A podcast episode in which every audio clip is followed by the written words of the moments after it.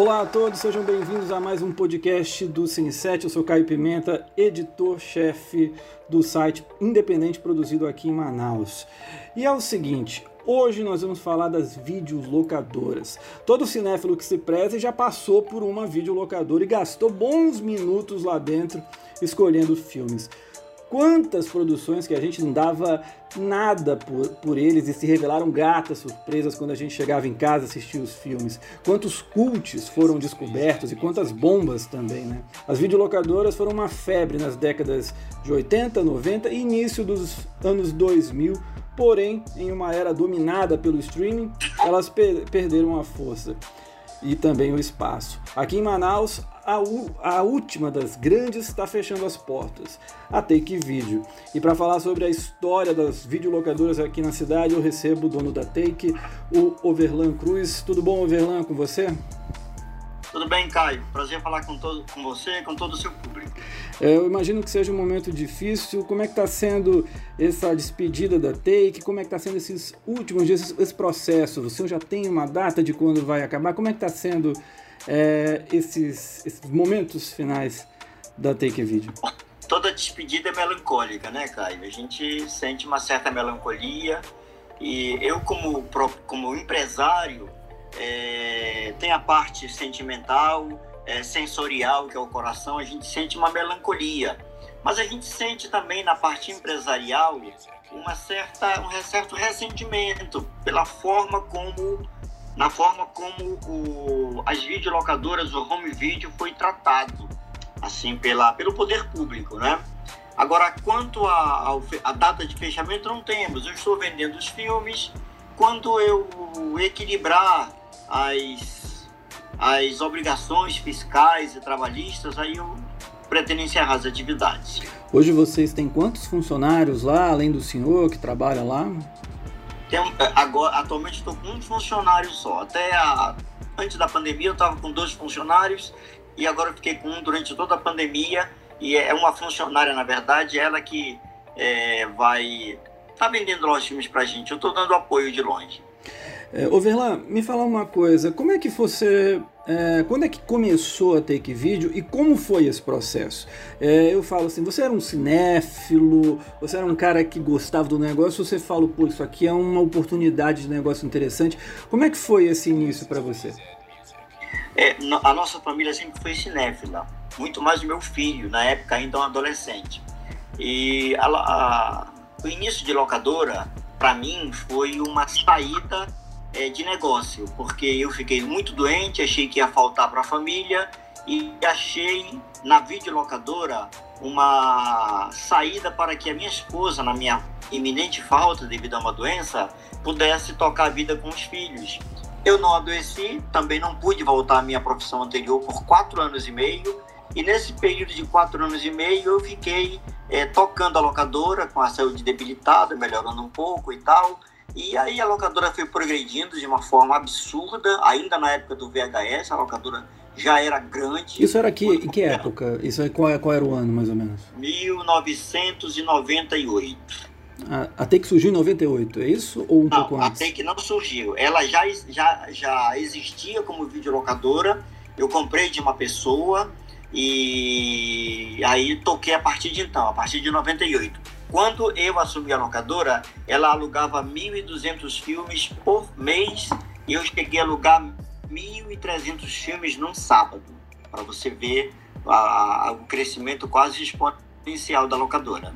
E sempre foi ali na Perimetral, ali no Parque 10? Sempre foi ali. Eu comprei ali naquele ponto, nós melhoramos o ponto, tornamos mais, mais cômodo, mais aconchegante o professor Tom Zé sabe disso, e lá era, um, é, era mais que um negócio, era encontro de muitos amigos. Locadora é uma delícia. Quem, se pudéssemos voltar no tempo, a locadora é uma delícia. O, o, o cliente ia lá para conversar, para bater papo. E, e Overlan, me fala uma coisa. É, você pegou ali em 98 a, a Take Video, né? A partir de uma pessoa que era o dono, você comprou. E me fala uma coisa, você também foi presidente da Associação de Videolocadoras aqui em Manaus, certo? Como Sim. é que era essa época? Quantos eram os associados? Como era o mercado das videolocadoras nesse período? Quando eu comecei com locadora, já havia uma já havia uma associação de videolocadoras, né? E mas ela estava praticamente extinta, não havia reunião, não havia nada. E perdurou assim por um bom tempo. Aí aconteceu que é, veio a pirataria e nós começamos a nós começamos a lutar contra a pirataria de uma forma desordenada. E nós então resolvemos institucionalizar o mercado. Como? Criando uma videolocadora, uma associação, com o CNPJ, com representantes, com assembleia, e fizemos todo esse processo para ganharmos mais força diante da ameaça que era a pirataria. É? Na verdade, você falou de streaming que acabou com a locadora.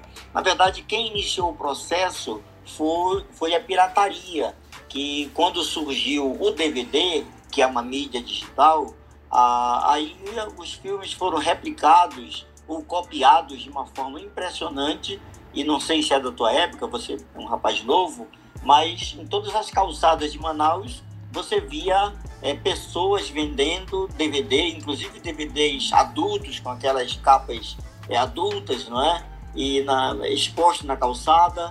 E nós até achávamos isso uma injustiça, porque nós, como videolocadora é, é, estabelecida, é, com CNPJ, pagando imposto, é, é, é, gerando emprego, nós éramos obrigados a ter um espaço restrito dos vídeos adultos, não é? Senão a gente pegava uma multa, o Ministério Público ia lá e multava a gente. Entretanto, os pirateiros, eles expunham aquelas fotos, aquelas capas de filmes adultos na calçada e o poder público também não... Então isso gerou uma certa revolta, foi um dos motivos de a gente procurar o poder público, também um motivo de salvaguardar o mercado, mas infelizmente não deu certo. Então nós fizemos a, a associação da qual eu fui aclamado presidente, eu tinha meu vice-presidente, para que a gente pudesse, de uma forma institucional, lutar pelo mercado. E tudo que eu consegui foi duas ameaças de morte. ameaça de morte, agora esse ponto o negócio tá feio, né? É, é, é, porque, é porque, quem colocava, a, a, quem colocava um, como diz o, o, velho, um ditado popular, quem colocava a cara na TV e nos jornais era eu, não é? Então, como, como presidente, eu, eu tinha que fazer isso.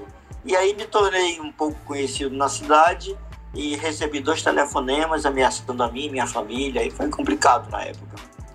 E o Verlan, quantos eram associados? Você tem uma noção assim? De, é, eram, eram associações mais. É, é, participava todo tipo de locadora? Ou tinha eram as menores? Como é que funcionava? Assim, eu, eu falo em quantidade mesmo. É, a, a associação é, englobava todas as videolocadoras de Manaus e o total de inscritos que nós começamos foi da ordem de umas 45, 47 videolocadoras. Quando nós fizemos a, a, a associação, Caio, nós já estávamos num processo muito forte de declínio. Entende? Ah, já ah, na época já havia muitas locadoras fechando e muitas até desinteressadas já. Os empresários desinteressados. Então nós na época reunimos uns 45 a 47, não lembro bem agora, é, associados, e em nome deles é que a gente tentou alguma coisa e infelizmente não deu certo. O streaming veio depois, Sim. não é? O streaming veio já com uma, um recurso dos grandes estúdios que perderam a, o faturamento com as videolocadoras. Evidentemente que as locadoras não tinham como concorrer com a pirataria e nós começamos a reduzir a compra de filmes, não é isso? Nós chamamos isso de profundidade, um filme importante, que na boa época nós comprávamos 30, 40 cópias de um só filme. É, quando a, a, pirataria veio, o faturamento caiu e a gente começou a, a, a reduzir essa profundidade, até que ainda continuou por um bom tempo. Né? Então, com a queda de faturamento dos grandes estúdios, eles encontraram na TV paga uma forma de faturar pela TV paga e aí surgiu o streaming. Não é? O grande problema é que eles é, desrespeitaram a janela de exibição e começaram a disponibilizar os títulos em streaming na mesma data que o filme era lançado na videolocadora. Isso estabeleceu uma concorrência também desleal. Já tínhamos uma concorrência desleal com a pirataria e agora nós tínhamos, além da, dessa concorrência com a pirataria, nós passamos a ter uma concorrência desleal com as TVs pagas que ofertavam o mesmo título de filme simultâneo com a locadora.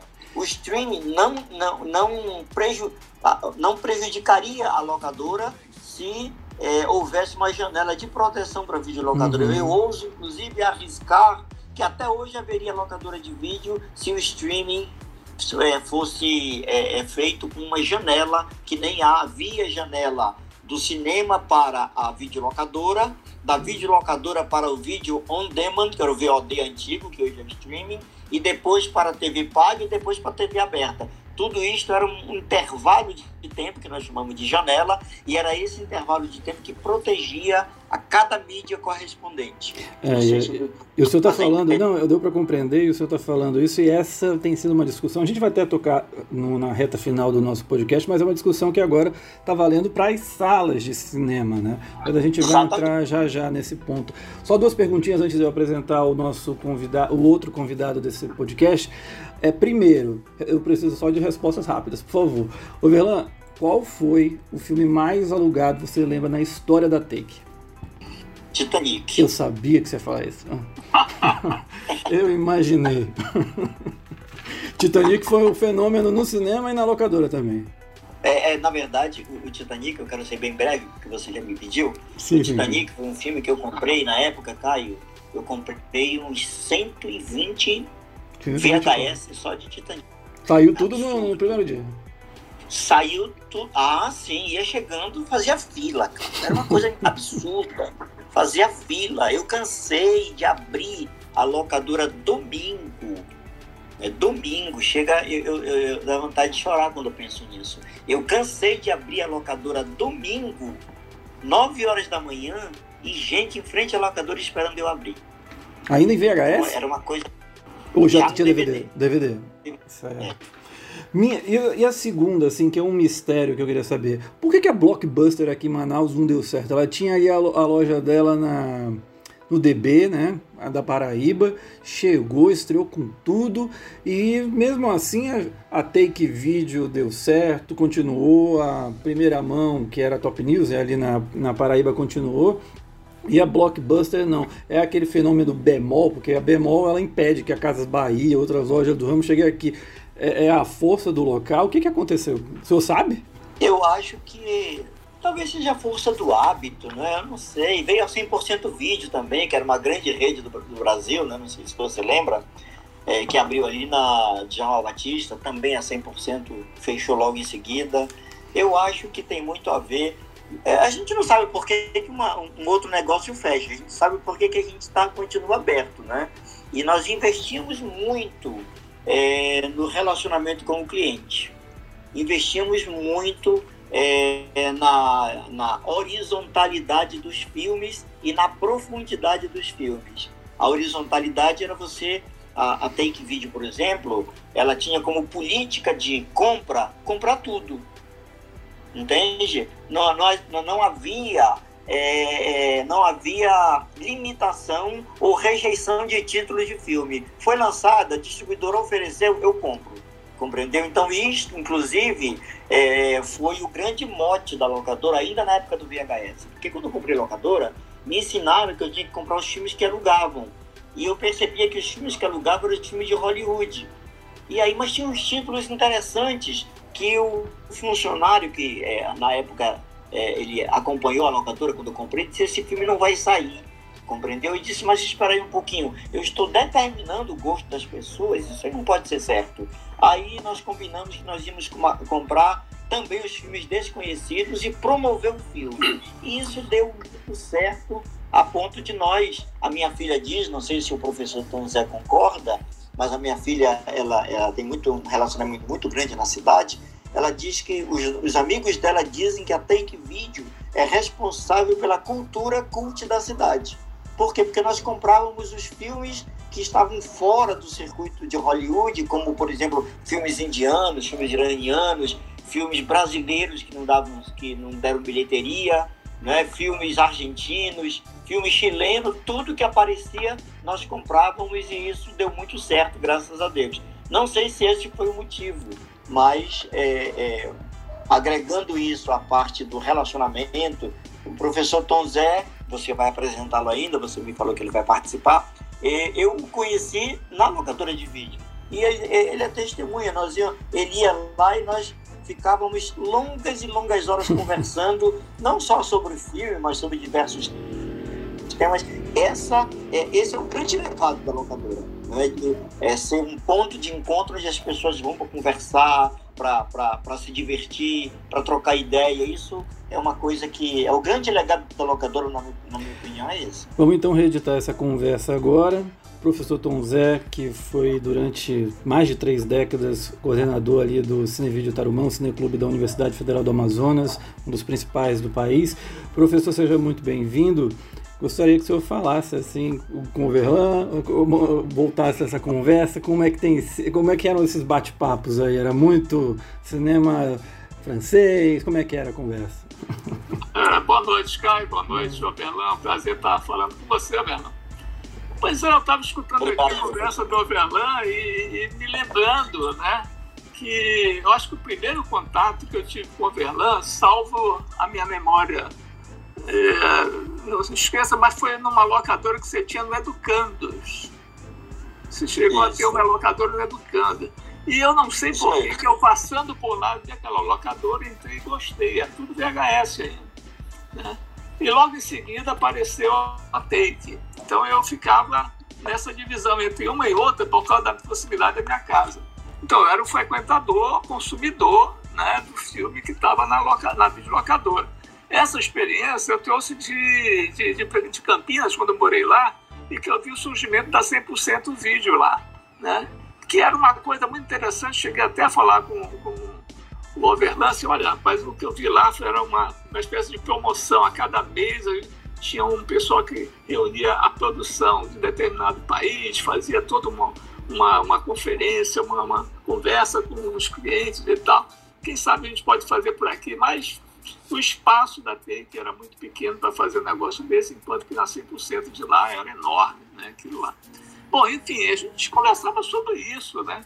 E já naquele momento lá, na, na, na locadora do Cantos, a gente já tinha, já, tá, já tinha iniciado né, o nosso cinevídeo lá na, na, na universidade. Né? A gente vinha do cineclubismo e quando apareceu a possibilidade do VHS, a gente viu que era possível fazer isso dentro da, do espaço universitário com o VHS. O VHS trouxe o quê?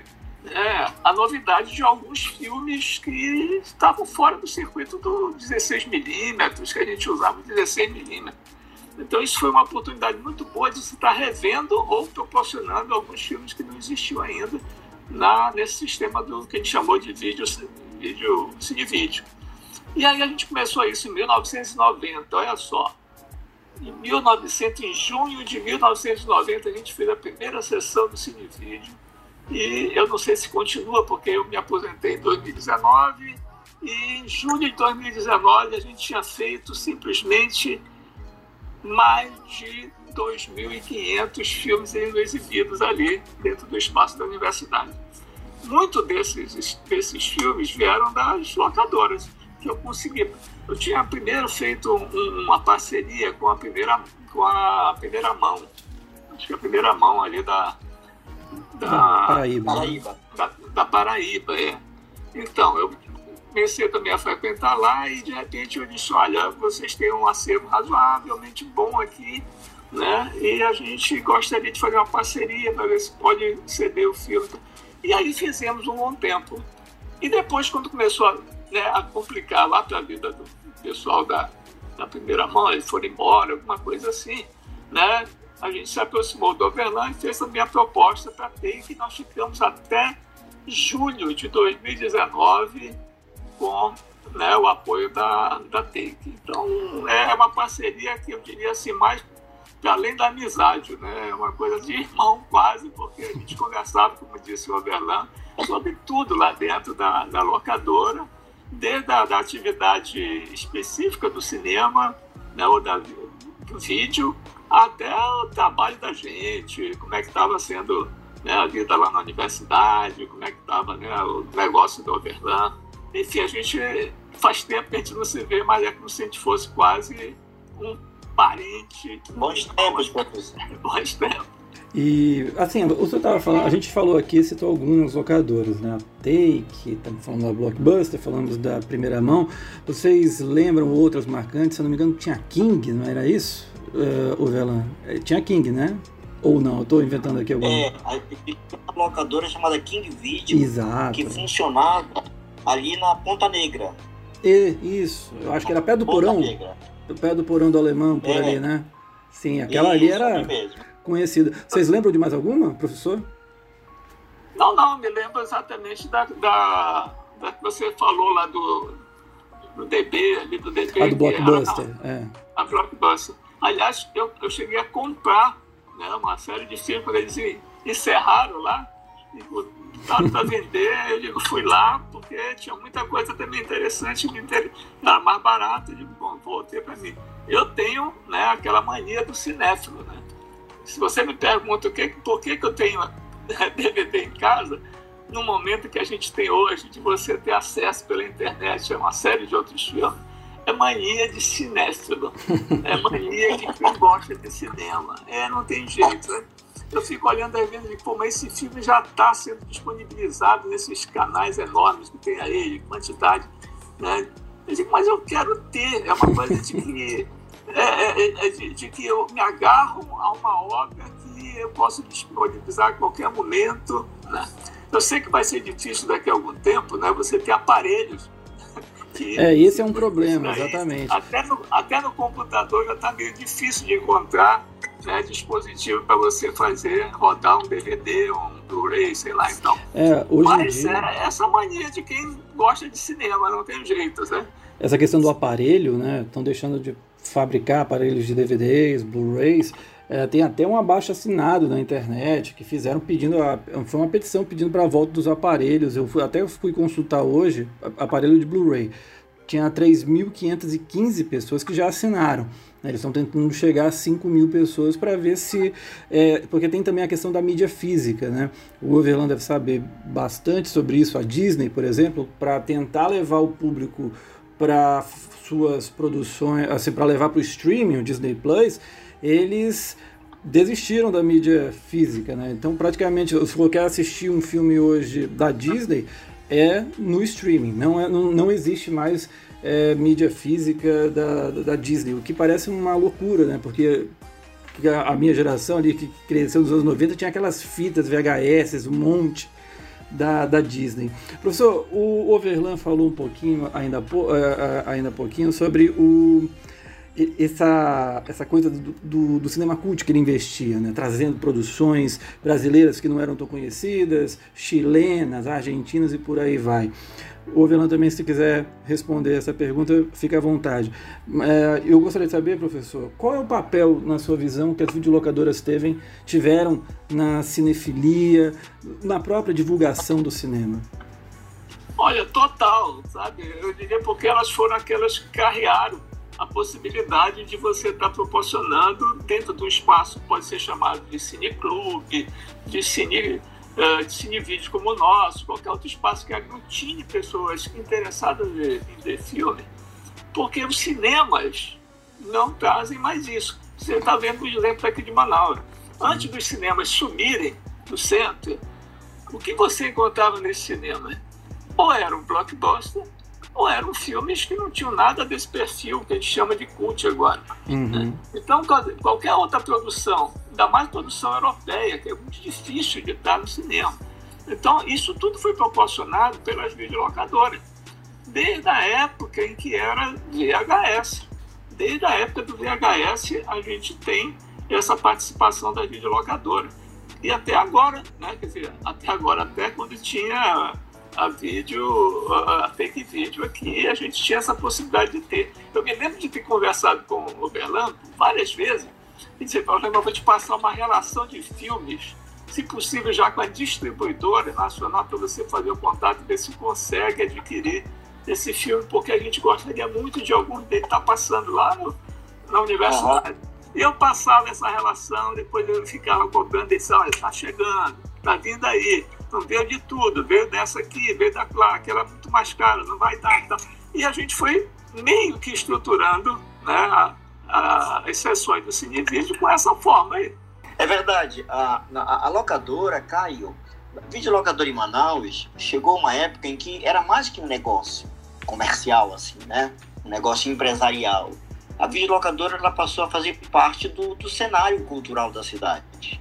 Né? Então, por exemplo, as salas de cinema, que também era uma outra, uma outra via por onde as artes cinematográficas eram, eram é, expostas, elas procuravam colocar filmes que pudessem dar retorno comercial, como o professor falou. Então, esses os filmes europeus, filme indiano, filme japonês, é, coreano, argentino, esses filmes fora do circuito 16 milímetros, é, os cinemas não passavam por absoluta falta de retorno comercial, uma visão puramente comercial. É, esses filmes vieram ao público através da videolocadora. Então, a, e a videolocadora também trazia os filmes blockbuster, os mesmos filmes que as salas de cinema é, faziam exposição deles. Então, a videolocadora ela trazia os filmes 16mm, os filmes do circuito alternativo, não é? E, além disso, a videolocadora dava um apoio tremendo no aspecto de apoio pedagógico aos professores. Nós é, é, tínhamos uma carteira de clientes é, professores de universidade que eram cativos à locadora, porque quando eles precisavam de um filme que os apoiasse no determinado tema, eles iam à locadora, alugavam, já ligavam com antecedência, separa esse filme para o dia tal que eu vou expor, eu vou eh, expor para meus alunos. Então, a videolocadora ela se prestava também como apoio didático. Então, nesse sentido, é uma perda grande para a cidade, porque aí o aluno agora vai ter só o streaming, e se não tiver no streaming oficial, ele vai ter que cair na pirataria, uhum. em algum site que é, é, expõe esses filmes sem os devidos direitos autorais é, é, é, é obedecidos.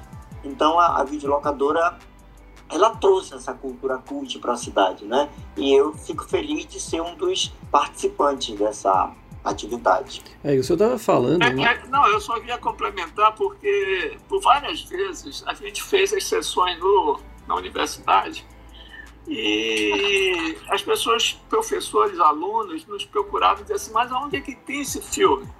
Né? Aonde que eu, que eu posso encontrar?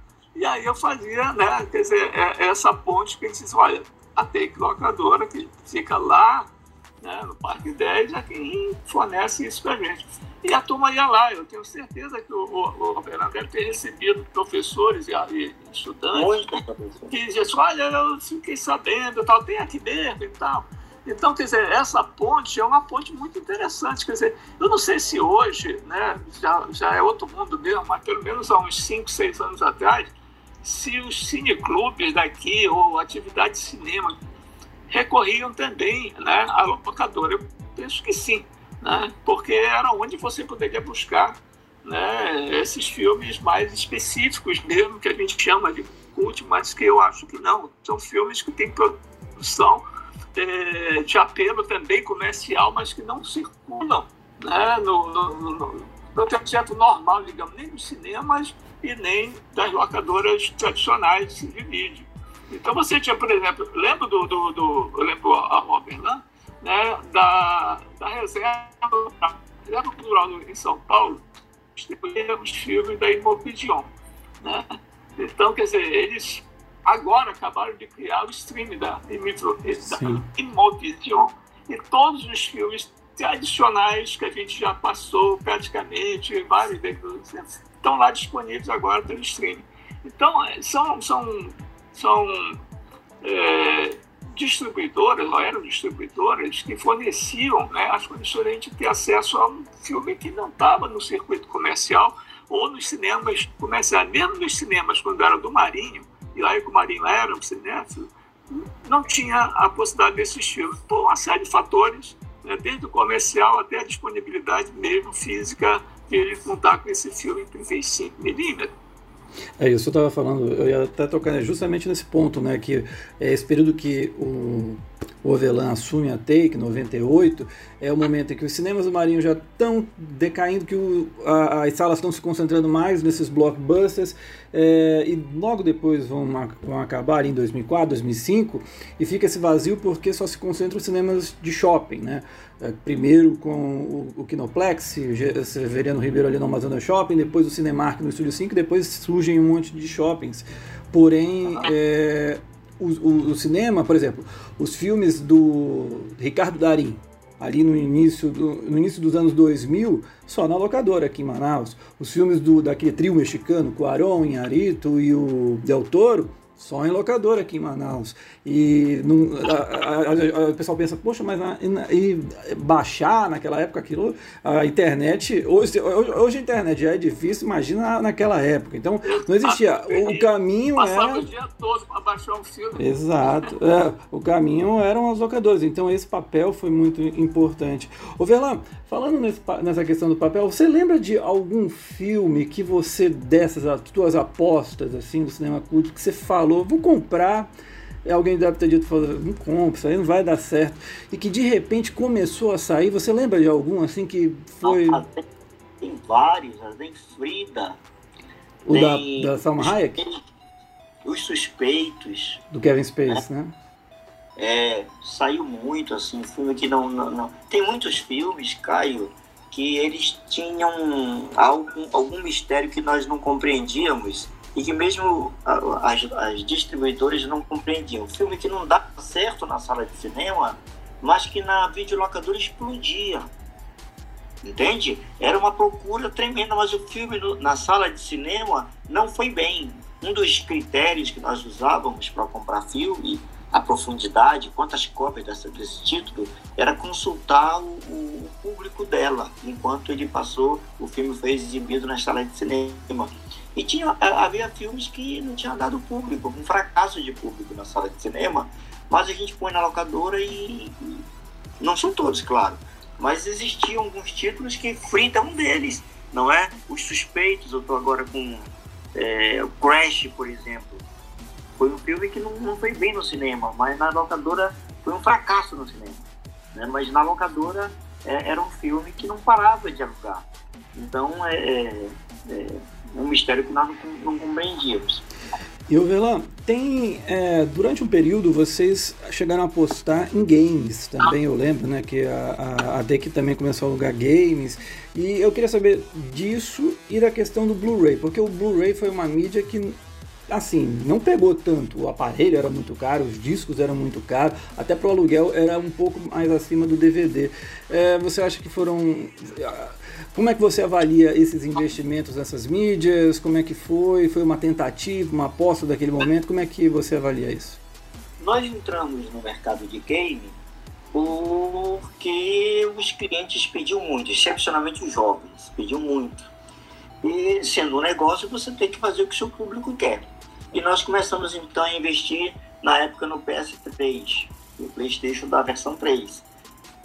E nós não investimos em outras mídias de game, porque todas elas eram pirateáveis na época. E rodavam na cidade aí, à venda, na, na, nas calçadas, nos locais de venda de filme pirata.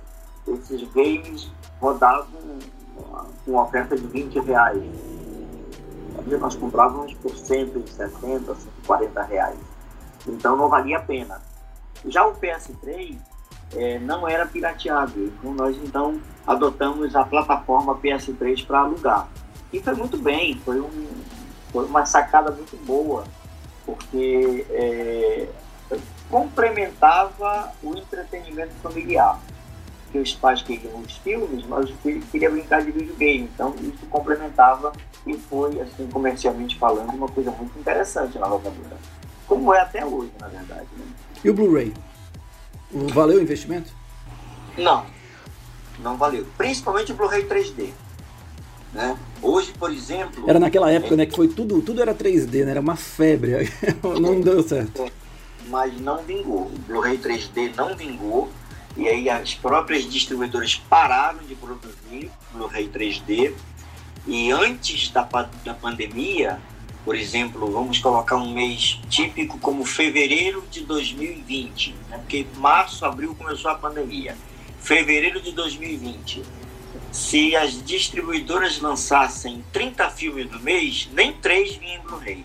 Ou seja, as próprias distribuidoras pararam de produzir filme em Blu-ray né? e a disponibilidade era tudo em DVD.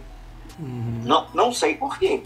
Não sei se era questão de dificuldade de replicação, é, parque industrial, não sei. O fato é que é, os filmes em Blu-ray foram minguando. Então é uma mídia que ficou para trás, né? O que está em voga hoje mesmo é é, é, é, o DVD. Aliás, hoje não está em voga nada, porque também ainda não estão produzindo filme. Desde a pandemia, hum. pararam de é, a gente tava, eu estava tava pesquisando aqui para o podcast, e aí tem um relatório da Motion Pictures Association of America, né, essa entidade que, enfim, né, tem muitas questões polêmicas em relação a ela, principalmente em países como o Brasil, ela aponta justamente isso. O faturamento das mídias físicas caiu pela metade em cinco anos.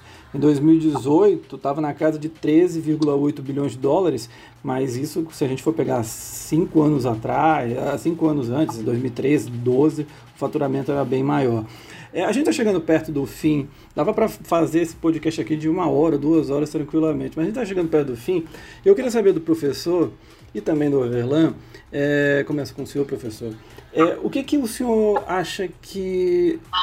sobre o, Como é que o senhor observa o futuro do audiovisual, o futuro da nossa relação com o cinema é, nesse pós-pandemia? A gente torcendo né, que a pandemia um dia chegue ao fim, porque aqui no Brasil está difícil, não tem nem vacina.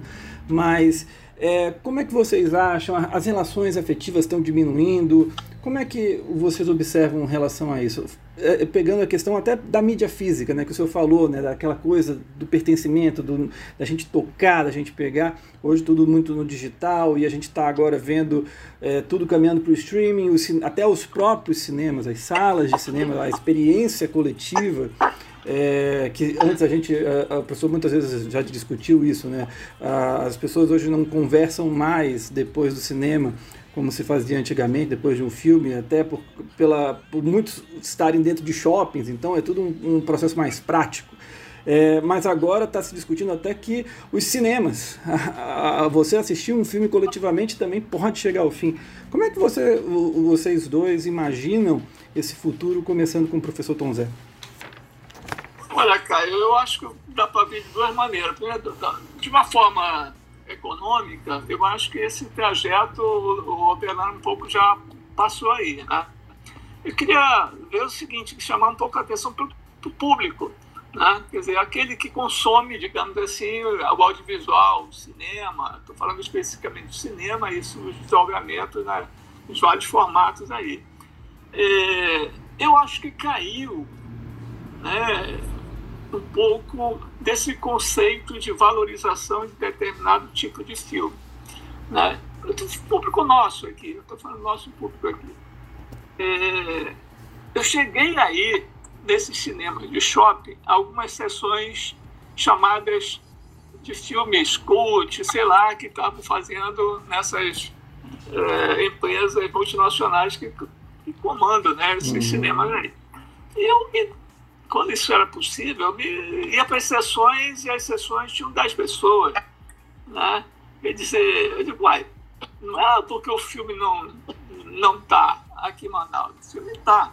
Mas cadê o público para prestigiar isso daí? Ah, é porque seria o horário, horário da tarde. Mas aí teve outras experiências com horário também, de forma diferente, e a mesma quantidade. Eu fui em São Paulo em 2019 não, perdão, em 2018, né? E eu fui lá no reserva assistir uma sessão às 15 horas. Assisti um filme desse que a gente está falando. E me espantei, eu entrei na sala e era eu mais 10 pessoas que Então eu fiquei pensando, o que é está acontecendo? Eu acho que o público, né? Eu acho que o público mudou, né? Aquele público que eu acompanhava desde os anos 80, 90, não está mais agora. E por que seria? Ah, porque ele está ligado agora no, numa mídia de DVD, ah, porque ele agora está ligado no streaming. Não sei, tenho dúvida exatamente porque a gente não encontra pessoas para conversar sobre. Um dos sintomas de você dizer quem está acompanhando e participando de todo esse processo que eu chamo cultural audiovisual não estão se encontrando, seja porque agora ela fica na sua casa e estão assistindo e não conversa mais com ninguém, mas não é possível. Né? Agora tudo bem, no Covid tudo bem, a gente não está saindo muito, mas antes mesmo eu já não encontrava esse público que queria conversar sobre o filme X, sobre o cinema Y. Dizer, então alguma coisa mudou no público. Talvez tenha influenciado também né, nesse perfil das videolocadoras até ela deixar de ser comercialmente né, viável. Né? Então, acho que tem duas coisas, inclusive para o cinema mesmo. Dizer, o cinema, que é caríssimo para você ir assistir um filme quando é possível assistir, você não tem os filmes. Né? Aqui em Manaus, você tem só blockbuster praticamente, caríssimos os filmes que você pode ver com esse perfil. Eu diria assim, mesmo onde isso é possível, como São Paulo, que eu estive lá até, acho que foi em 2018, final de 2018, eu encontrava essa situação lá. Então, eu digo, olha, está acontecendo algum processo né, de que as pessoas ou estão assistindo dentro da sua casa, seja por um canal específico de televisão, seja pelo streaming, sei lá por onde, né? ou então elas não querem mais conversar sobre cinema. Você vai encontrar nos nichos apenas que você pode encontrar num grupo de cinema, de produção de cinema, num grupo que, como no meu caso né, do Cine 7, que vai né, discutir, conversar sobre a análise crítica de filmes e tal, mas na maioria, e tendo o exemplo da universidade, que esse deveria ser o centro de formação, né, eu, antes de me aposentar, eu estava frustrado, essa palavra mesmo, porque eu não encontrava mais pessoas para uma conversa de troca simplesmente de informação sobre isso. Eu, eu fiz na, nas últimas sessões lá, é, em que o filme era um pouco mais exigente, digamos assim, é, sessões com sete pessoas, cinco pessoas. É, era frustrante para mim. Né? Eu que estava vindo desde os anos 90 e tivemos várias sessões lotadíssimas ali dentro do, né, do espaço da, do campus. Encontrar uma sessão com sete pessoas era muito frustrante. Então, eu acho que alguma coisa também mudou no público. Se isso vai ser determinante para o futuro, eu não sei. Porque, na verdade, o que a gente está vendo é que cada vez mais você tem um filme dentro da tua casa e isso faz com que você não circule essa informação em âmbito maior. Né? Aí você diz, ah, mas isso é fomento que o, a, o setor público deveria estar fazendo, né? espaço.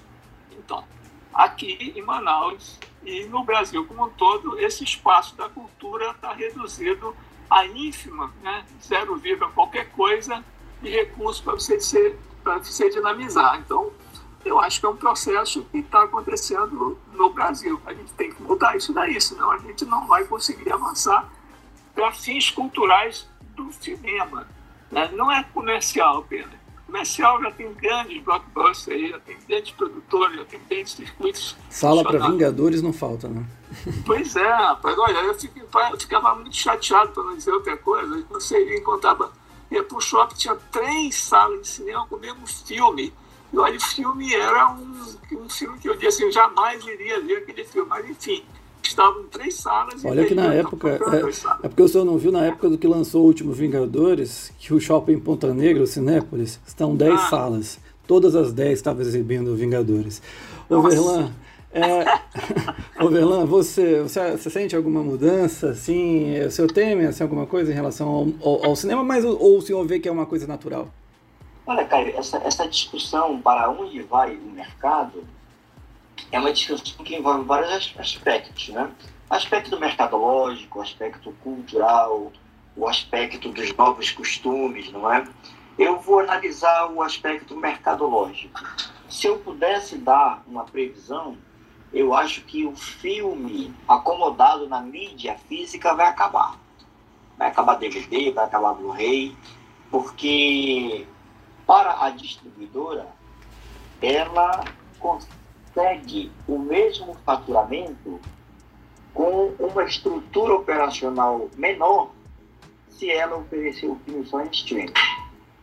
Porque quando ela ela encomenda o filme dela, a, a, a, a, propriedade imaterial que ela tem, que é o filme. Quando ela encomenda em DVD, ela vai pagar é, a dupla replicação, ela vai pagar o boxe, ela vai pagar o rótulo. Então, tudo isso ela não quer pagar. Ela prefere é, mandar um arquivo para uma determinada é, TV paga e está feito o problema, está tá resolvido o problema para ela. Então, no aspecto mercadológico, eu acho que os filmes acomodados em mídia física, eles vão acabar. Né? Pode ser que haja alguma reviravolta grande ali, né? mas eu não sei. No aspecto de costume, as pessoas, excepcionalmente os jovens, já estavam muito nessa onda de assistir filme pela internet. Aí veio a pandemia e aí não é só jovem, agora até mesmo os que têm mais idade estão se acostumando a assistir filme pela TV, por streaming, porque simplesmente não tem mais locadora. Né? As locadoras, elas, no período de pandemia, já estamos aí com um ano de pandemia, é, as locadoras não ofereceram filmes novos, nem é porque elas não quiseram comprar, mas é porque não havia disponibilidade. Acabou em mídia física. Né? As replicadoras no Brasil pararam de funcionar durante a, a pandemia. Então, isso gera, que é o terceiro aspecto, o aspecto do costume, que é muito triste, como o professor Tom Zé falou. As pessoas não querem mais conversar sobre filme, elas querem assistir em casa, assiste em casa, come uma, come uma pipoca e vai dormir. Quando não há mais uma discussão a respeito dos vários aspectos que uma obra pode trazer para as pessoas, no sentido de informação, de transformação, de, de, de, de cultura. Então, isso está acabando. O filme está ficando cada vez mais individualizado, não é? É, isso é, é esse o mercado que eu estou enxergando, a, a, parte, a parte mercadológica, a parte de costume, a parte cultural. E assim, a gente percebe que os jovens não estão muito afim de, salvo raríssimas exceções, claro, mas os jovens não estão muito afim de discutir o filme, entende? Eles querem ver um filme, querem ver efeitos especiais. Quanto mais efeito especial, mais bonito ele acha o filme, eu volto a repetir, tem raríssimas exceções, mas tem exceção. Mas essas exceções não sustentam o mercado. Então, a gente vai ter que conviver com o streaming. Quem sabe depois teremos streaming só de filmes é, alternativos, filmes fora do circuito de Hollywood. Até já tem alguns canais que tem, que tem o, o título mesmo dele é filme cult. Né? Uhum. Então, eu acho que o, a mídia física vai acabar e cada um que cuide bem do seu DVD, porque se acabar, então, já é. Né? É isso, gente. Eu acho, que o espaço então, do DVD... Faço de aparelho de DVD. eu, eu acho que o espaço do DVD, da mídia física, deveria ser os museus. O Museu de Imagem do Som, bem constituído, deveriam estar proporcionando esse espaço de guarda memória, dessa memória que está ainda colocado nesse, nesse documento físico, digamos assim. Assim como as cinematecas preservam os filmes em 35 e tal. Então, tô vendo que a gente não tem nem em Manaus um museu que preste, né? um museu capaz de, de, de fazer com que esse material se torne vivo. Né? Simplesmente você vai lá e deposita isso e fica lá. Olha, eu, eu, eu me espanto né, com. Não, eu me espanto com alguém que quer assistir um filme, né? um filme mesmo agora, produção de 2020, 2021, com todo o requinte de tecnologia, assistir um vídeo no celular. Sim. Sabe?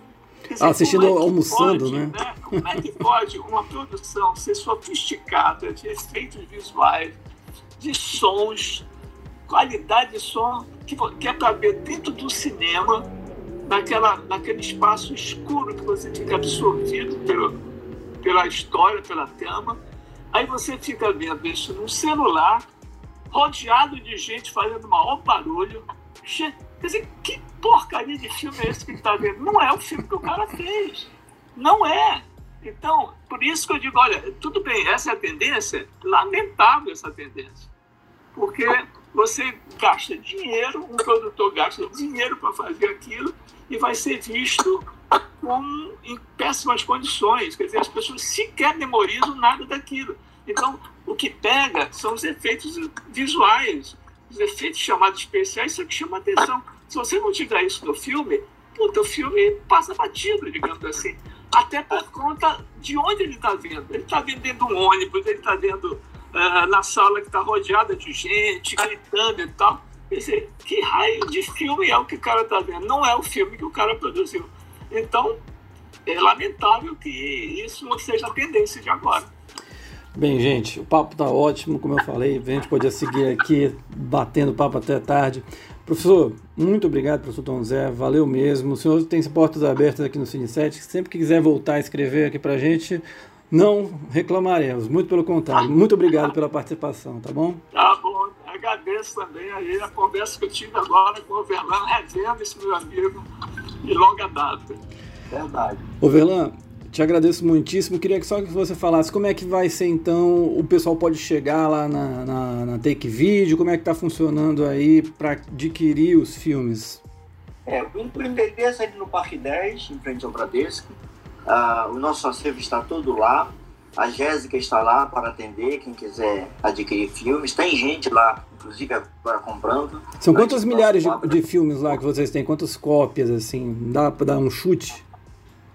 Olha, no total nós temos uns 50 mil filmes para vender. De todos os tipos? Nós não, é, nós não vamos vender tudo, mas, é, como eu lhe falei no começo, logo que nós vendermos o suficiente para a gente equilibrar as, as obrigações é, fiscais e trabalhistas, eu vou dar por encerrado.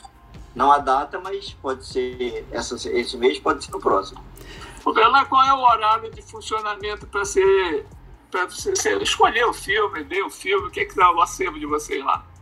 Professor, das 17 horas até as 21 horas, todo dia, exceto domingo e feriado.